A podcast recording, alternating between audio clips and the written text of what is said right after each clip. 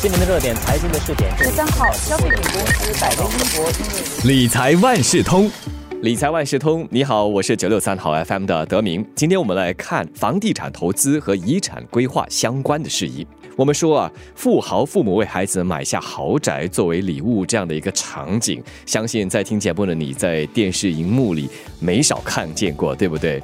那戏里戏外也有孩子为了争夺离世父母所留下的房子而闹上公堂这样的糗事。由此可见，这房地产的价值，我们千万不要小看它。它不仅是一个人居住生活的地方，还可以成为一种投资工具，甚至是作为父母亲担保孩子未来经济条件的遗产。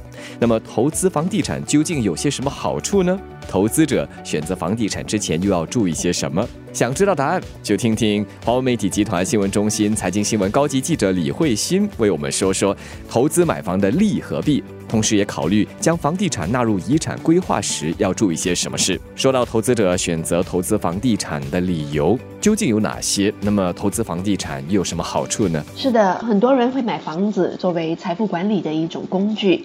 房地产一般会在一段时间后升值，幅度往往会高于每年通货膨胀率，所以它其实有很好的保值作用。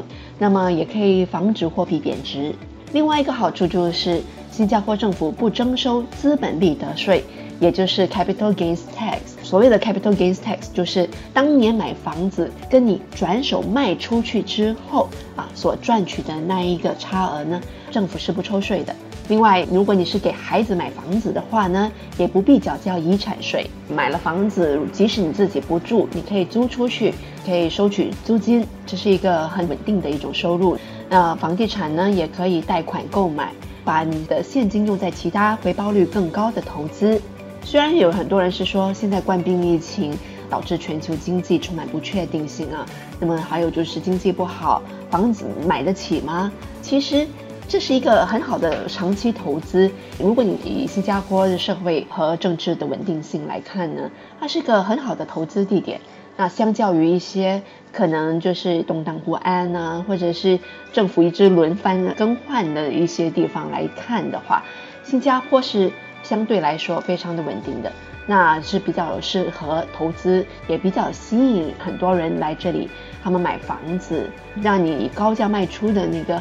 机会也就比较高，但是拥有超过一个房子的人，不是还得缴交额外的买房印花税吗？也就是我们所说的 additional buyer stamp duty。那么这会不会影响到房地产作为遗产规划的吸引力呢？根据专家的观察吧，自从政府在二零一八年调高买方印花税之后呢，买房地产并以信托方式让孩子继承的客户其实是增加了。这些房子的价格呢？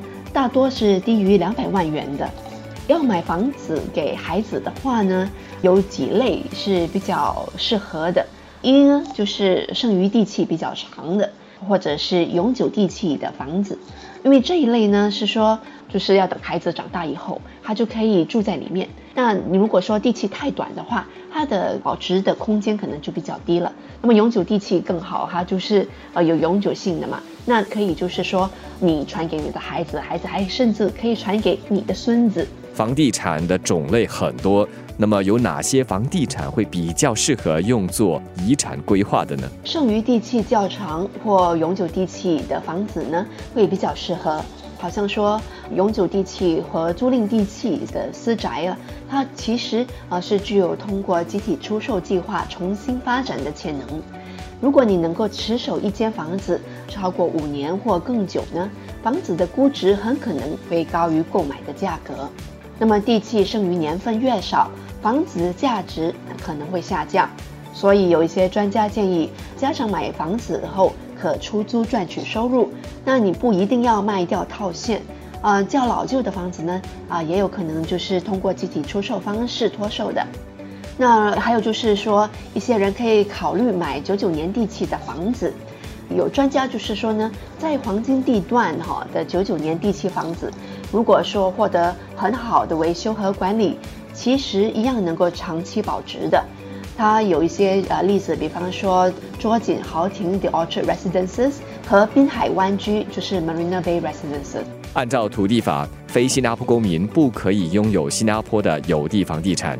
那么除此之外，关于投资买房该注意的事项还有哪些呢？作为呃财富管理的工具，房地产其实是比较贵的，就是说你必须有一定的经济能力啊，因为一套房子也不便宜，最低的也要数十万，最贵的也要数百万以上哈。所以你没有一定的经济能力是办不到。还有就是你要考虑说哦，你要能够付得了首期，还有要支付印花税啊、保险呢、房地产税，还有可能就是说你需要做一些维修，还有就是要偿还贷款等等，这些账啊你都要先算得清楚，有能力我们才做。还有最重要的是，房地产其实是一项长期的投资，不是说。现在急用，我需要就能够马上卖掉的，基本上你要持守好几年的，所以这个也是要考虑的一点。这一期的理财万事通，我们就一起来关注房地产投资和遗产规划的大小事。谢谢华媒体集团新闻中心财经新闻高级记者李慧欣为我们的讲解和分析。理财万事通每期提供你最需要知道的理财与财经知识。如果你想了解更多，可以到早报的 SG 搜索“联合早报财经专栏理财解囊”。我是九六三好 FM 的德明，我们下期再见。